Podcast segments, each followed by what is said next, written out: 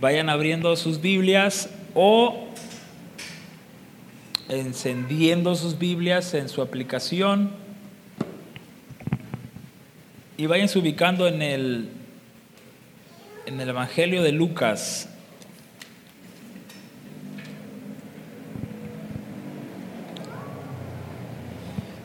Y estamos hoy a 8 de enero, si mi calendario no falla y si el de ustedes no falla, estamos a 8 de enero, siendo las 6 con 11 minutos. ¿Están de acuerdo conmigo? Bien. Del primero de enero a este día han transcurrido 8 días, ¿verdad? Y seguramente todos o la mayoría de nosotros hemos hecho, hicimos alguna lista con planes, con propósitos y los cuales queremos lograr todo el año, ¿sí? Por eso eh, las mentadas listas de propósitos y, de planes para hacer. Mencionen alguno que tengan. Si alguien de ustedes hizo algún propósito nuevo, algún plan, eh, por menciónalo, así resumidito. ¿Mande? No te entendí. Ah, dieta, dieta, perdón, no había entendido, entendí India yo, ¿India? ¿Otro que se va a la India? La dieta, ok. ¿Qué más? ¿Qué otro plan? ¿Qué otro propósito? No reprobar materias.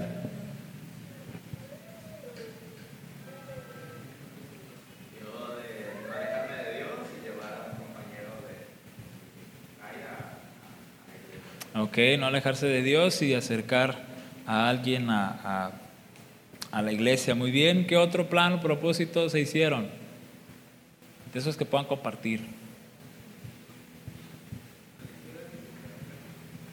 Leer la Biblia en un año, muy bien.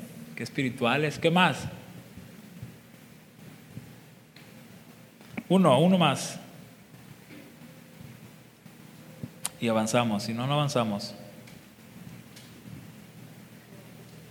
Ya, Brendita, dinos. Leer más la Biblia. Muy bien. Vuelvo y repito, quizás todos o la mayoría plasmó literalmente en alguna libreta, en alguna hoja, o, o al menos mentalmente se propuso hacer algo totalmente nuevo. Quizás alguno se propuso continuar algo que dejamos no lo sé, el año pasado, quizás el año pasado alguien, como Uriel dijo, leer la Biblia en un año, quizás en, en, marzo o mayo, quizás ya habíamos desistido de ese plan de leer la Biblia durante el año, quizás eh, eh, este nuevo comenzar es, no quizás, este nuevo año fue la oportunidad para hacer algo totalmente nuevo, o continuar algo que dejamos ahí. Sí, la dieta, el ejercicio, eh, eh, eh, pagar mis deudas, ahorrar, etcétera, etcétera, etcétera. Y, y muchos de nosotros tenemos esto, ¿no? Hay quienes quieren ponerse bien fitness, ¿no? Inicia el año, primero de enero, están todos pagando una membresía en el gimnasio. Y, ¿sabes? Hay varios factores que se necesitan para las personas que tienen como propósito ponerse bien fitness, ¿no? En primer lugar, ¿qué necesita una persona para hacer fitness? Tiempo, disciplina, compromiso, dinero. En mi lista es lo que puse primero. El que quiere ser fitness necesita dinero. Porque si no tiene dinero, no va a poder pagar un gimnasio, no va a poder pagar eh, su alimentación que va a requerir, los suplementos que esto eh, no requiere. Y algo muy importante, necesitará juntarse con quienes, con gente fitness, ¿no? ¿Para qué? Para que estos lo puedan animar, para que estos lo puedan aconsejar, para que estos estén ahí para ayudarlo, para empujarlo y que no desista. Porque el que se quiera poner fitness y no se relacione con gente fitness, pues va a ser muy difícil, ¿no? Escuchaba a un amigo hace unos días en su predicación y decía que, que, que el que quiere ser fitness eh, eh, sin ofender a nadie, no se va a juntar con los que no son fitness, con los que le entran al pan, con los que le entran a, la garnacha, con los que le entran a la, a la rosca. Normalmente una persona que tiene este plan va a procurar, ¿no? Acercarse con alguien que quiera cambiar o cuidar su salud. Los hay el que quiere leer un libro, o dos libros por mes. ¿Qué necesitan estas personas? Bueno, en primer lugar, adquirir libros, ¿no? Ya sea comprados, eh, eh, digitales, descargar, va a necesitar también tiempo, disciplina, etcétera, etcétera. Y lo más importante, necesitará juntarse con gente que también esté habituada a la lectura. Porque si va con alguien que no tiene la disciplina de leer, le va a decir, pues ah, deja eso, mejor hay que ver una serie. No, entonces van a necesitar que lo ayuden gente que constantemente esté leyendo. El, propósito de las personas que quieren ahorrar, en primer lugar, una vez más, necesita dinero. Si no tienes dinero, no puedes ahorrar dinero. Y necesita personas con las cuales pueda acercarse y recibir un consejo de cómo puede él ahorrar sin la tentación de tomar de lo ahorrado. Mi esposa y yo somos de esas personas que necesitan consejos de cómo ahorrar, porque empezamos a ahorrar, pero al poco tiempo ese dinero empieza a desaparecer porque tienes que usarlo para algunas cosas. Ese sería nuestro caso. Y ahora podemos mencionar, tratándose de un contexto de iglesia, de un contexto cristiano, que están aquellos que queremos ser mejores cristianos. Y este ese será el mejor propósito, el mejor plan que tú y yo podamos tener. Y como algunos mencionaron, leer la Biblia, eh, no alejarme de Dios, llevar a alguien a la iglesia. Estas personas que quieren ser mejores cristianas, ¿qué necesitan? En primer lugar, una Biblia, leer esa Biblia, necesitan una iglesia, asistir fielmente a ella, necesitan servir en esa iglesia de una u otra manera y necesitan juntarse con otros cristianos y seguir así los 365 días del año, todos los años de su vida. ¿Están de acuerdo conmigo? Es lo que va a necesitar. Y, quiero señalar esto lo mencionado anterior y todo lo que pudiésemos agregar, si hay algo que es esencial, es tener a otros que puedan tener ese mismo propósito y ese mismo plan.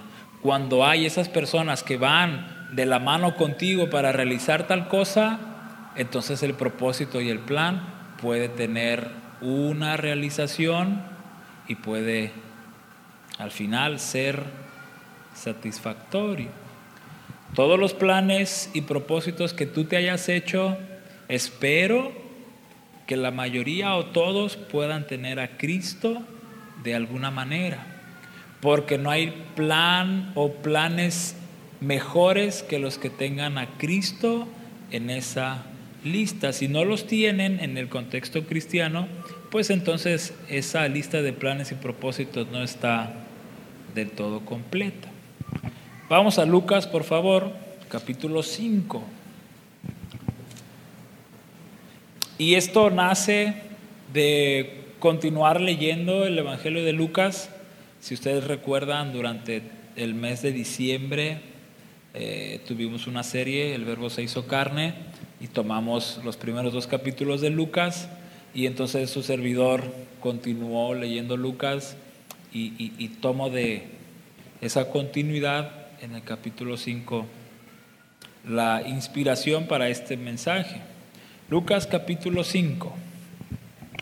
El título de este mensaje, si ustedes lo vieron en las redes, se llama, se titula 2023, seguir a Jesús. Así de sencillo. ¿Ya están ahí Lucas capítulo 5?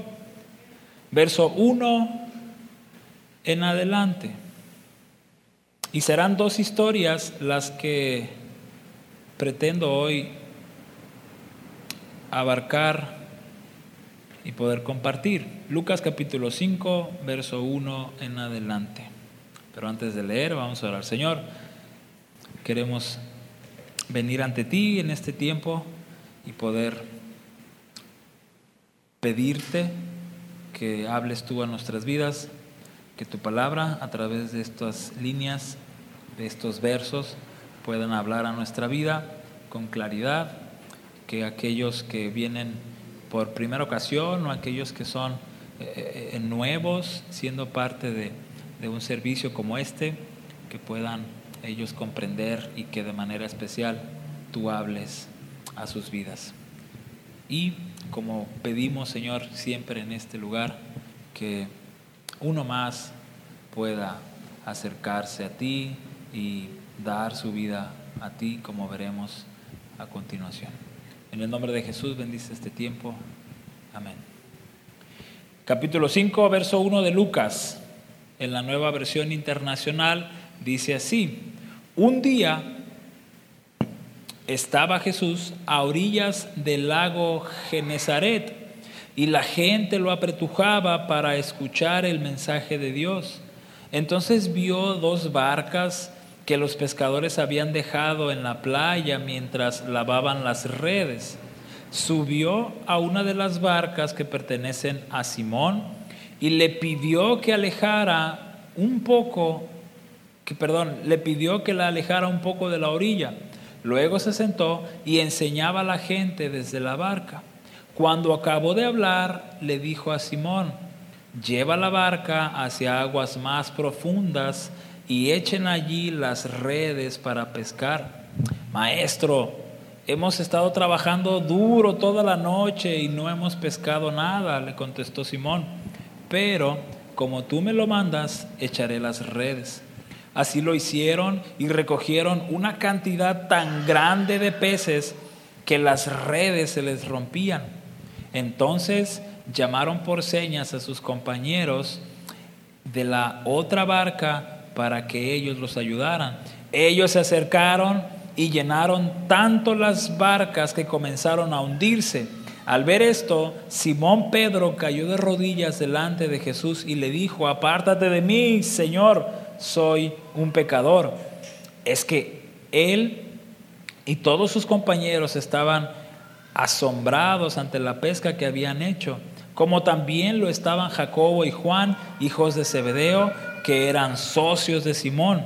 No tengas, no temas, desde ahora serás pescador de hombres, le dijo Jesús a Simón. Así que llevaron las barcas a tierra y, dejándolo todo, siguieron a Jesús. A esta primera historia yo titulé De pescadores de peces a pescadores de hombres. Y quisiera puntualizar por lo menos en, en tres puntos esta historia y la historia que continuará. En primer lugar, muchachos, seguir a Jesús y creerle aunque todo a tu alrededor esté en tu contra seguir a Jesús y creerle aunque todo a tu alrededor esté en tu contra. En este, en este fragmento tenemos a Jesús que acababa de dar una enseñanza, un discurso desde una de las barcas que, tenía Simón. Simón es el mismo Pedro que encontramos en, en el relato de los evangelios.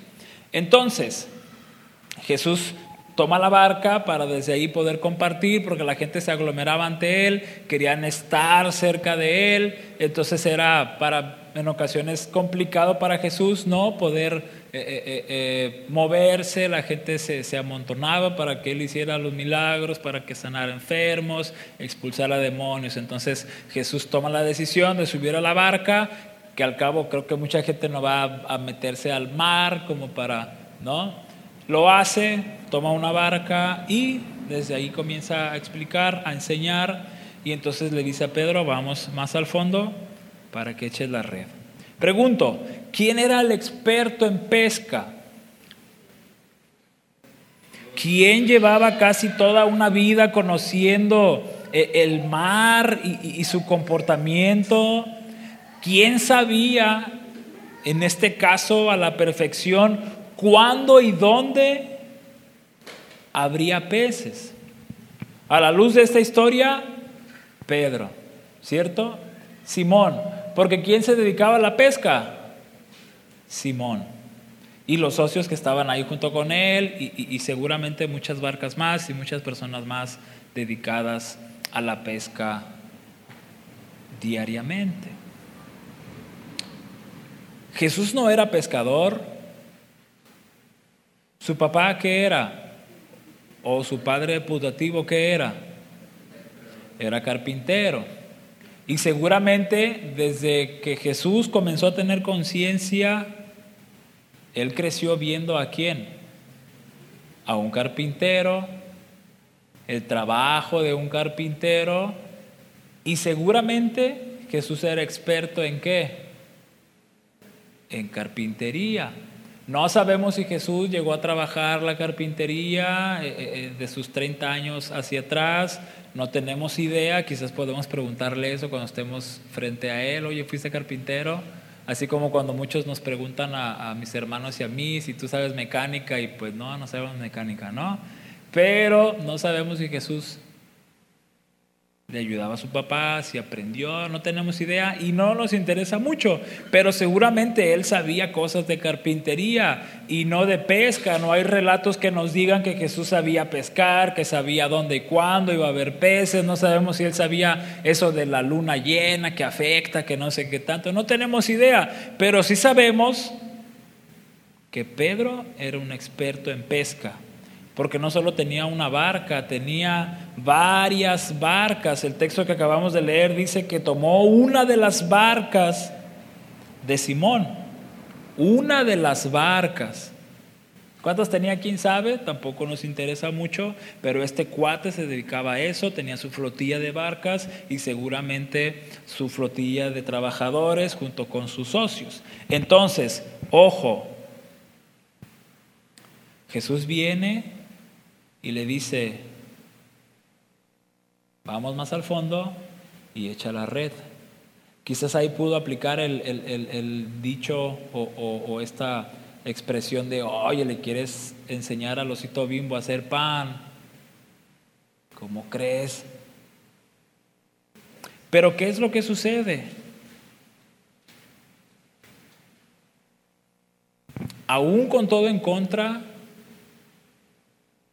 que es todo en contra. ¿Qué dice Pedro en el verso 5? Maestro, hemos estado trabajando duro toda la noche y no hemos pescado nada. ¿Pescó más Forrest Gump cuando empezó con su trabajo de pescador de camarones? Cuando saca un camarón, dos camarones que Pedro en ese momento, porque Pedro dice literalmente nada, ni siquiera la tapita esa de baño que sale en las películas.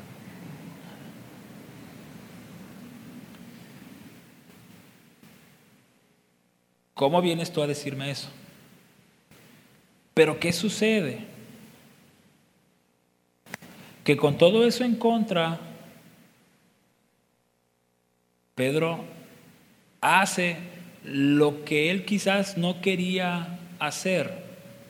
Ojo, el mar no está a su favor, los peces no están eh, muy dispuestos a cooperar con las redes, Pedro cansado, desvelado, no sabemos qué hora del día era esto, posiblemente era temprano, posiblemente era mediodía, no lo sé, pero algo es seguro. Pedro está cansado y Pedro está diciendo, Señor, maestro, no hemos pescado nada.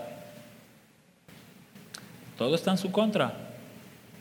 Nadie está a su favor, ni el mar, ni los peces. Y este hombre quiere decirme que vaya más adentro, por favor. Pregunto, si tú has leído la Biblia, ¿cuándo has escuchado que algún consejo de Dios haya sido malo? ¿Cuándo has leído que alguna petición de Dios o de Jesús sea para hacernos enojar más, para buscar un mal o algo que vaya en nuestra contra o que sea negativo. ¿Cuándo has leído en la Biblia que lo que Dios te pide esté mal o equivocado o no sea necesario?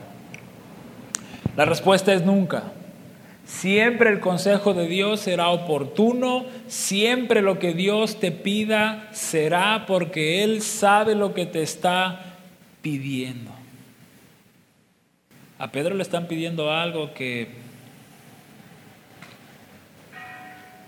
que no es muy prudente. Desconozco, desde luego, la actitud de Pedro en ese momento. Quizás fue incrédulo, al principio, quizás le hizo caso por la fama que en ese momento Jesús ya tenía. Pero escucha, el mismo pasaje dice, pero como tú me lo mandas, echaré las redes. Vuelvo y repito, la fama de Jesús en este momento ya era bastante. El tumulto de gente ya hablaba de cierta reputación de este hombre. No sabemos qué tanto conocía Pedro de Jesús, pero lo que haya conocido fue suficiente como para decir, como tú lo mandas, echaré las redes. Van más adentro, echan las redes y escucha, lo puedes leer y lo leímos hace un momento. La pesca fue tan, tan grande que dos, dos barcas no fueron suficientes para tomar todo lo que estaban sacando. Y tan insuficientes fueron que las mismas barcas estaban qué? Se estaban hundiendo.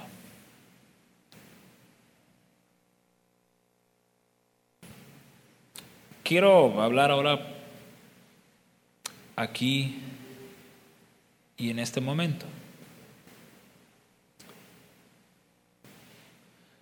Pedro se pudo haber sentido muy gandalla, y pudo haber dicho o pudo haber creído no necesitar el consejo de Dios ni de otros.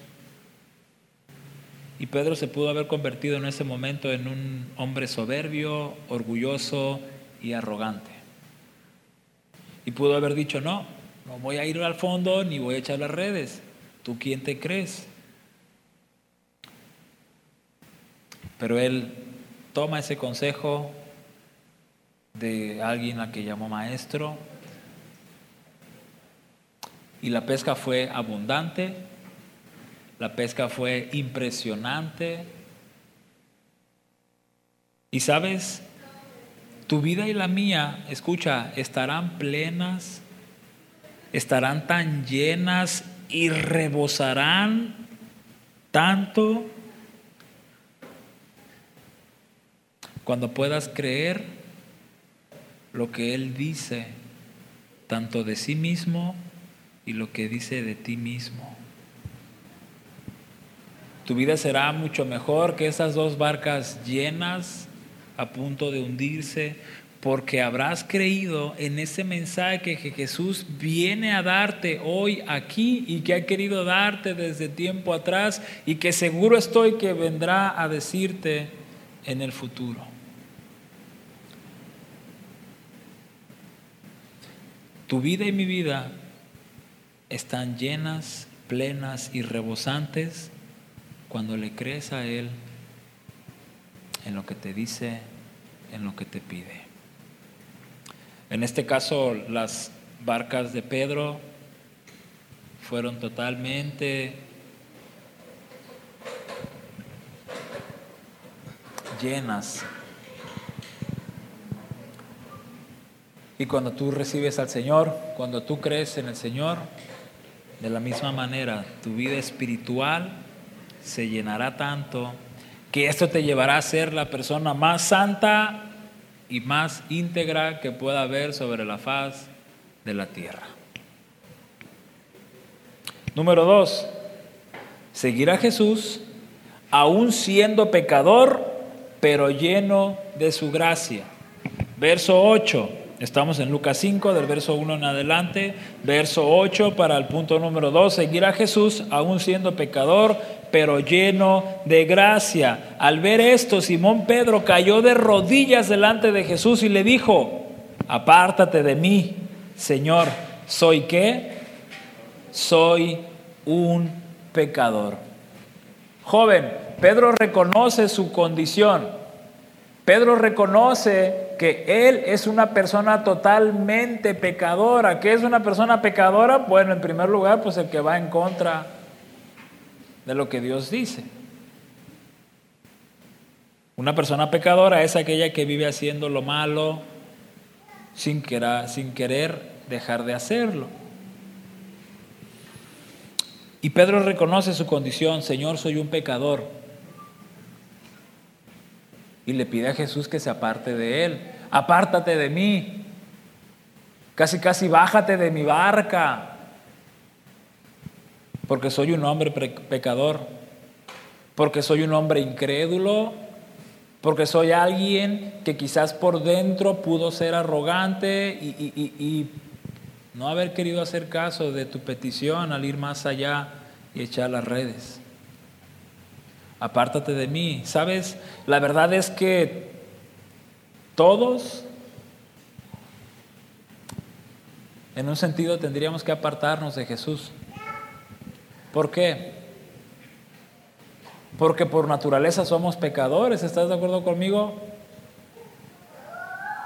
Por naturaleza queremos hacer lo malo en sus presentaciones que lo malo pueda ser. ¿Y por qué el apartarnos de Jesús? Porque Él es santo. Y nosotros no. Pero chequen esto. Voy a citar dos pasajes que quizás la mayoría o todos de una u otra manera hemos leído o hemos escuchado. Y a través del apóstol Pablo, él dice lo siguiente, pues todos han pecado y están privados de la gloria de Dios. Romanos qué? 3.23 pues todos han pecado y están privados o separados de la gloria de Dios. Pero escucha lo que el verso siguiente dice, estamos en Romanos 3:23 y escucha el verso 24, pero por su gracia son justificados gratuitamente mediante la redención que Cristo Jesús efectuó. Justificados y redimidos gracias a Cristo.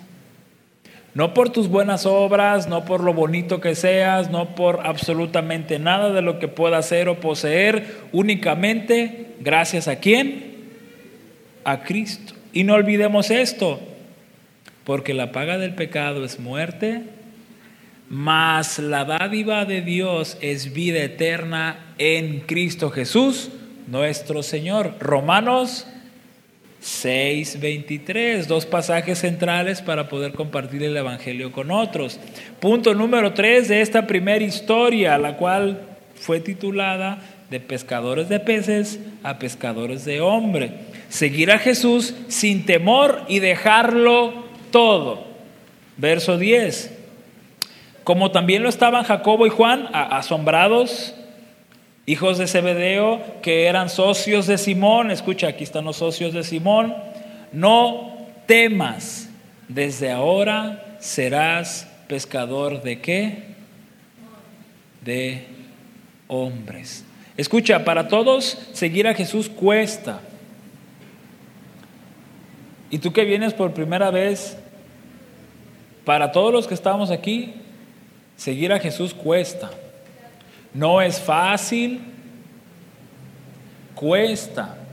Porque hay que hacer muchas cosas que en nuestra naturaleza no nos gustan. Pero seguir a Jesús es hacerlo sin temor y dejarlo todo.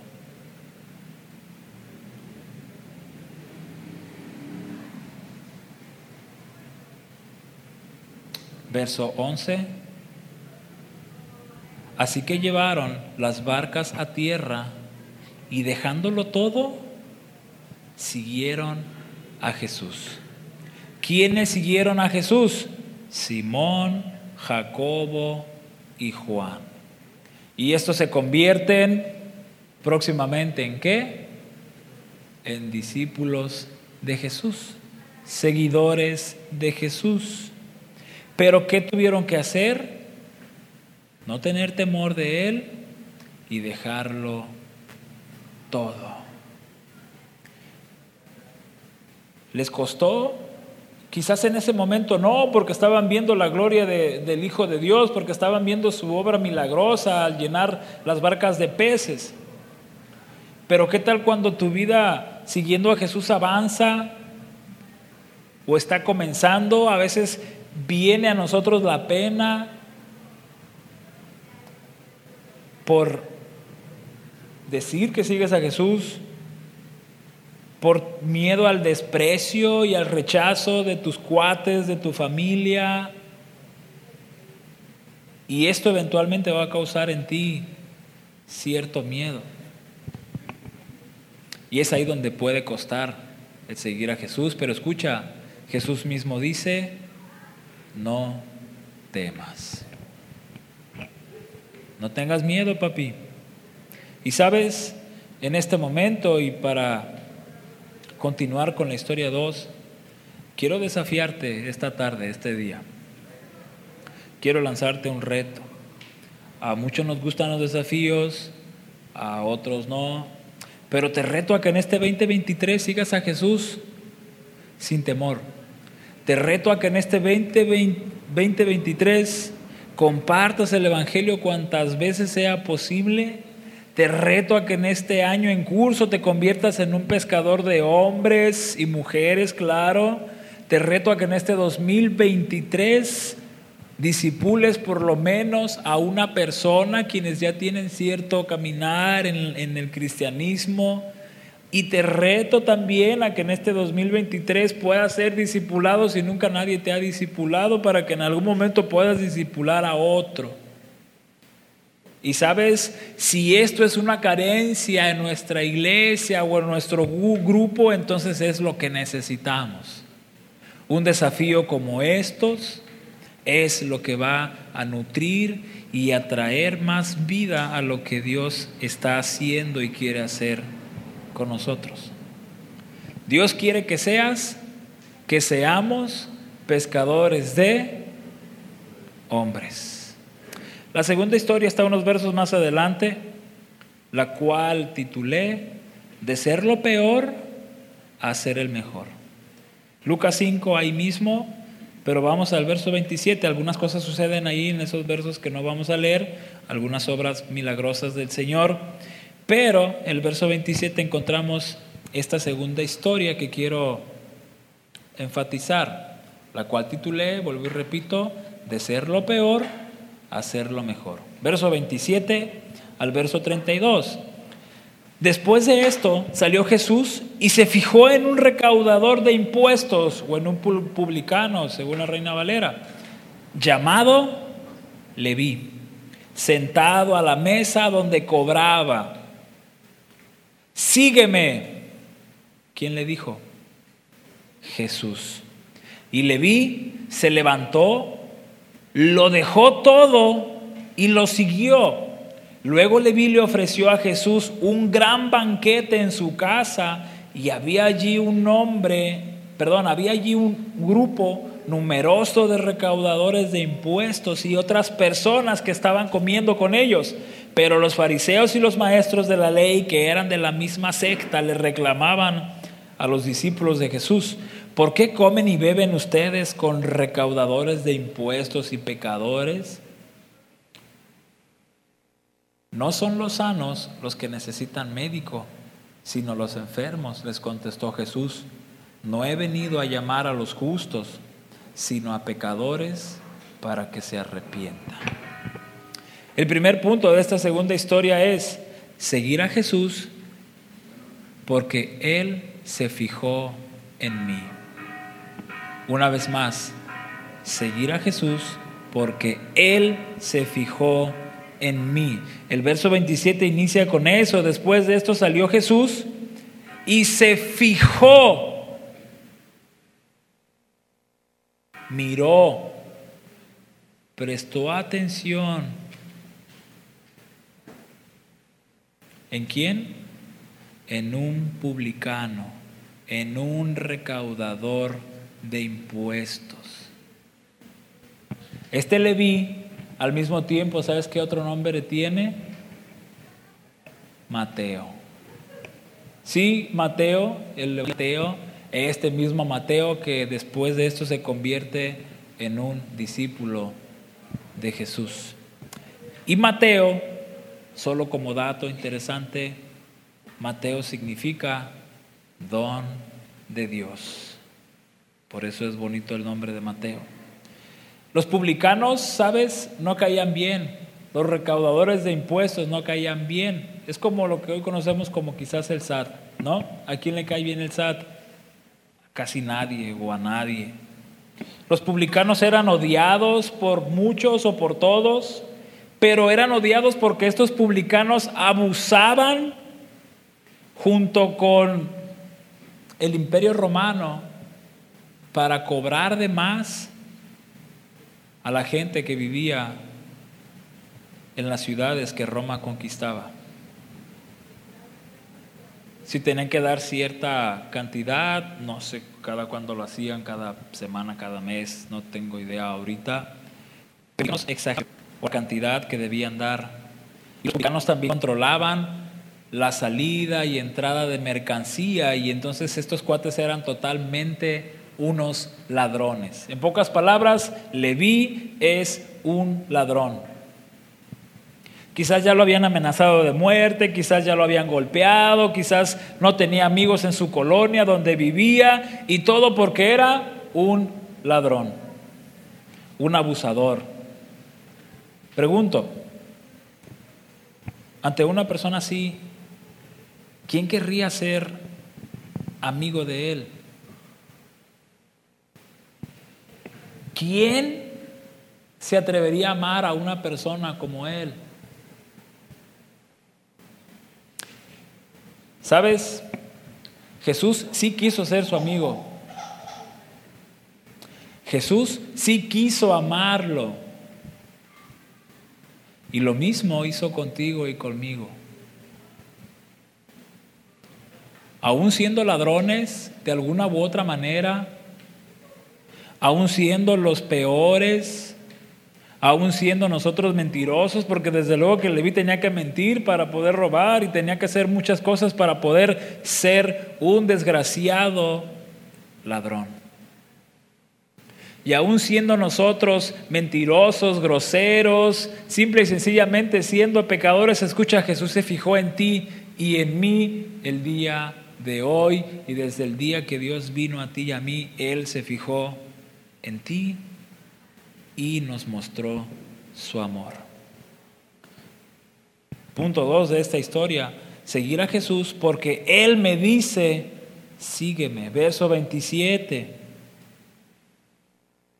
Y le vi, se levantó, lo dejó todo y ¿qué hizo? Y lo siguió. Ahora, la expresión lo dejó todo no hace eh, eh, en este contexto meramente referencia a, dejarlo todo en cuanto a, dinero se refiera, aunque en parte, y, quiero que eso vaya quedando claro, pero la mayor referencia a la que hace esta expresión de lo dejó todo tiene que ver a todo acto pecaminoso, a todo acto que conllevaba el robar, a todo acto que conllevaba mentir, a todo acto que simple y sencillamente caracterizaba a este publicano Leví.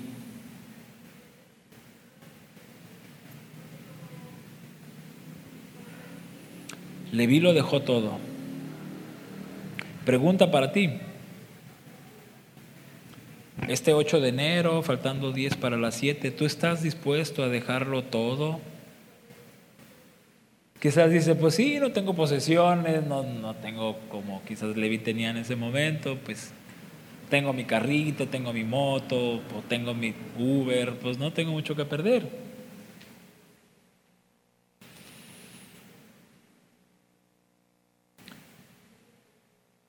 Pero el caso de Leví es dejarlo todo.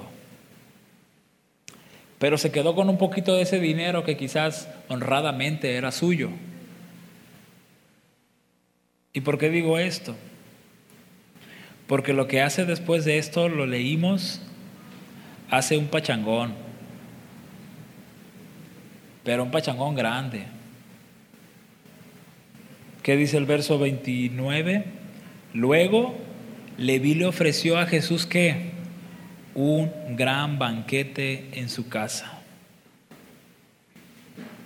¿Y quiénes estaban ahí? Y había allí un grupo numeroso de recaudadores de impuestos. Joven, el banquete que hizo Leví no fue para presumir lo que económicamente tenía. El banquete que ofrece Leví es únicamente un acto de agradecimiento y gozo porque el Hijo de Dios se fijó en él. Es un acto porque simple y sencillamente la salvación vino a su vida. Y qué mejor, qué mejor forma para Leví darlo a conocer que a través de este maquete e invitando a toda la bola de pecadores, el resto de los publicanos que estaban ahí, a darles a conocer la salvación que estaba frente a él y frente a ellos. El texto dice que un grupo numeroso de recaudadores estaban ahí en ese pachangón.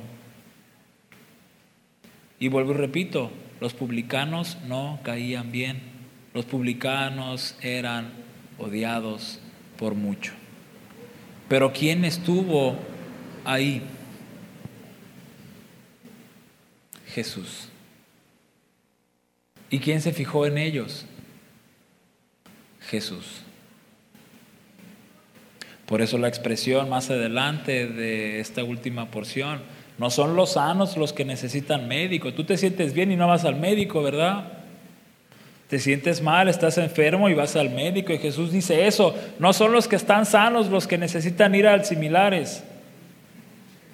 Son los que están enfermos. Y Jesús estaba enfermo. Los publicanos estaban enfermos y no meramente enfermos físicamente, sino la enfermedad que el pecado les causaba. Pero es este publicano recién salvado el que comenzará a ser diferente. Escucha esto, es este publicano recién salvo que va a empezar a renunciar a ese trabajo o que desde ese momento, mejor dicho, renunció a ese trabajo para dejar de robar y para comenzar una vida de honestidad. Porque Leví dejó ese trabajo, porque de ahí en adelante se convirtió en qué? En un seguidor y discípulo de Jesús. Y quiero desafiarte una vez más y por último. Y quiero retarte a esto y quisiera en un mes o en algunas semanas más que nos preguntáramos sobre este desafío, sobre este reto. Te reto a que en este 2023 te acerques aún más a Dios, como algunos mencionaron hace rato. Te reto a que en este 2023 hagas crecer tu relación con Él. Te reto a que en este 2023 leas aún más tu Biblia. Te reto a que en este 2023 no dejes de congregarte el resto de los 50 o 51 domingos que aún faltan.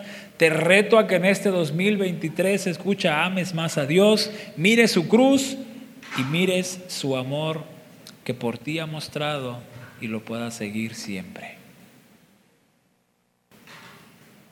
Señor, queremos venir ante ti en esta tarde y pedirte que hagas este mensaje algo que podamos practicar, algo que podamos vivir. No hay muchas o, nada de cuestiones difíciles de entender en este par de historias. Lo central aquí es que Pedro, Jacobo y Juan siguieron a Jesús y lo dejaron todo. Y Leví no es la excepción, lo deja todo y te sigue. Van ocho días de este año 2023 y quizás algunos ya fallamos en nuestros propósitos y planes, pero que hoy, Señor, podamos poner en nuestra lista interna seguirte realmente a ti, seguir a Jesús, dejarlo todo, actitudes equivocadas, ideas equivocadas, pensamientos equivocados, todo lo que te desagrada, de hacerlo a un lado, dejarlo todo y seguirte a ti. Sí, enfocarnos en lo que tenemos que hacer, trabajar, estudiar, etcétera, pero que nada de eso se convierta en, un ídolo, que nada se convierta en, en un estorbo para seguirte. Estos hombres lo dejaron todo. Literalmente ellos sí lo dejaron todo. A nosotros quizás no nos pides algo como eso, quizás porque necesitamos un sustento, necesitamos llevar alimento a, nuestras familias y, todo esto. Pero si nos haces la invitación a seguirte y que nuestra vida realmente sea guiada por ti.